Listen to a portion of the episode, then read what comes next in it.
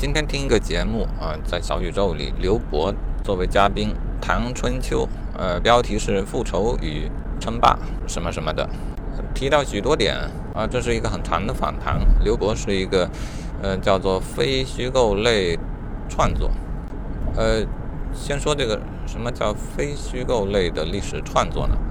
顾名思义，就并非虚构。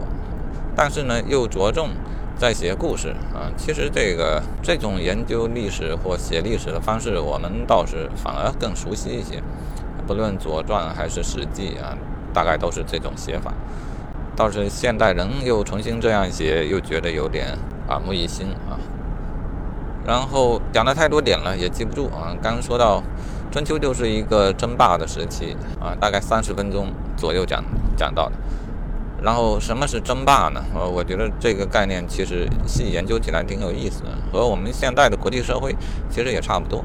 嗯，当时是天下呢，还是习惯诸侯林立啊，就是每个诸侯是一个国啊，那是并没有天下的概念，但是呢，却有一种文化上的一种认同，一种连接啊，可以呃让他们推举出一位盟主啊，也就是霸主。呃，军事力量上也要比较强，这是肯定的啊。但我认为最重要的还是文化上，它占领了一个制高点，或至少是大家所公认的、呃公推的心悦诚服的。嗯，说到夫差就是这样一个人啊，他南方的吴国本来是蛮荒之地啊，但是夫差呢就特别崇尚这个北方的这个文化啊，当时中原的文化，然后。当国力达到一定程度了，他又想着去争霸，力量上不成问题啊。他主要的努力方向反而在文化，因此夫差打仗啊，据说特别的文明。一次他去打齐国啊，力量没问题，齐国一看就慌了，慌了以后想了个办法，但把自己的国君给杀了。春秋时候有个不成文的惯例啊，就是当一个国家死了国君的时候，是一件很悲痛的事情啊。这个时候你不能去打他，夫差就真不打了啊。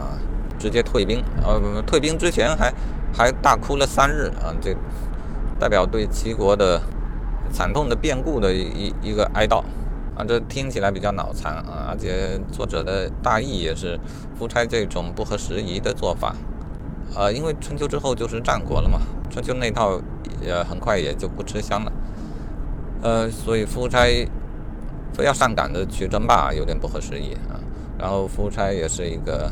呃，花样百出又执行力特强的一个国君，哎，作者大意还是觉得夫差这种做法呢，导致了吴国的衰败。嗯，顺便说一下啊，这段历史里其实没有西施，这是考证过的。然后范蠡的作用也没有传说的那样大啊，这些都是故事啊。虽然历史可以用故事的方法来写，但是编造的故事就叫虚构类的历史了。嗯，这个这个节目的作者呢，是一个非虚构类历史的作者。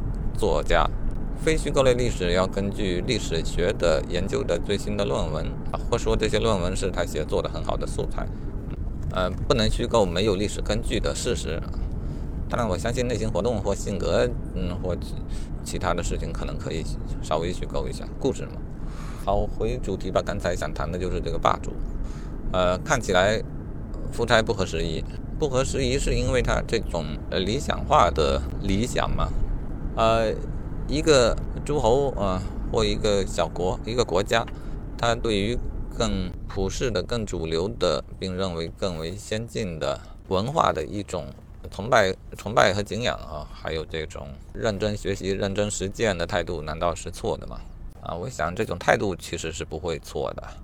啊，如果说有错，可能错在这个文化本身也并非一成不变的，也是呃要迭代的嘛。当你所学的文化版本或践行的这个文化版本有点太旧的时候，那就那就难以得到认同嘛。文化等于迂腐嘛？现实主义才是对的嘛？啊，这点我也不觉得如此。就夫差的故事来讲，嗯，什么是现实主义？那就是拳头大嘛。那夫差拳头已经大了啊。按作者说的，若照着夫差他他爹的意思啊，管你国君刚死还是怎么着的，想打就打，没有任何思想压力。这样的话，吴国的啊获得的现实利益肯定会更多一些，但这样一定就是对的吗？那我又觉得不然啊！如果人生都是做现实的算术题的话，人生与机械与死物又有什么区别呢？所以夫差这种啊注重精神、注重文化胜于现实的这种倾向，我整体是认可的。感觉现实当中也有这的例子，特朗普就是一个现实主义者啊。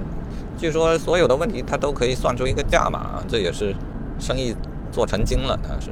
啊，眼看他又有很大的概率选上总统了，也将是我们可能要面对的某些方面上的对手。啊，如前面的讨论，我当然认为他这种想法是错的。嗯，但他也有个好处，就是当你和这样的对手打交道的时候，确定性好像会强一些。啊，不过也有说法说特朗普经常就是会有一些怪异的想法，并且自己还越来越深信不疑啊。这个是他个人性格方面的特质，就不多讨论。呃，与之相相比，嗯，民主党和拜登，这倒有点像啊，春秋时期争霸的一个国家，呃，动不动意识形态啊，动不动拉帮结派，那难道他就是对的吗？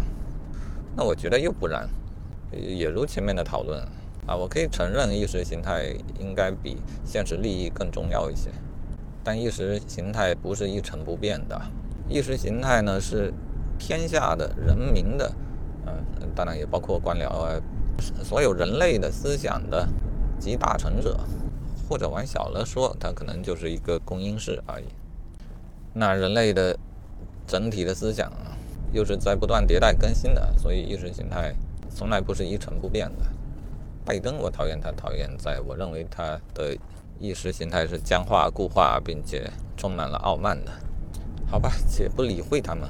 然后，我们来看看这个问题的本质啊，其实就是人类的思想、意识形态，呃，也就是思想。思想呢，需要与时俱进，对每个人来说都是如此。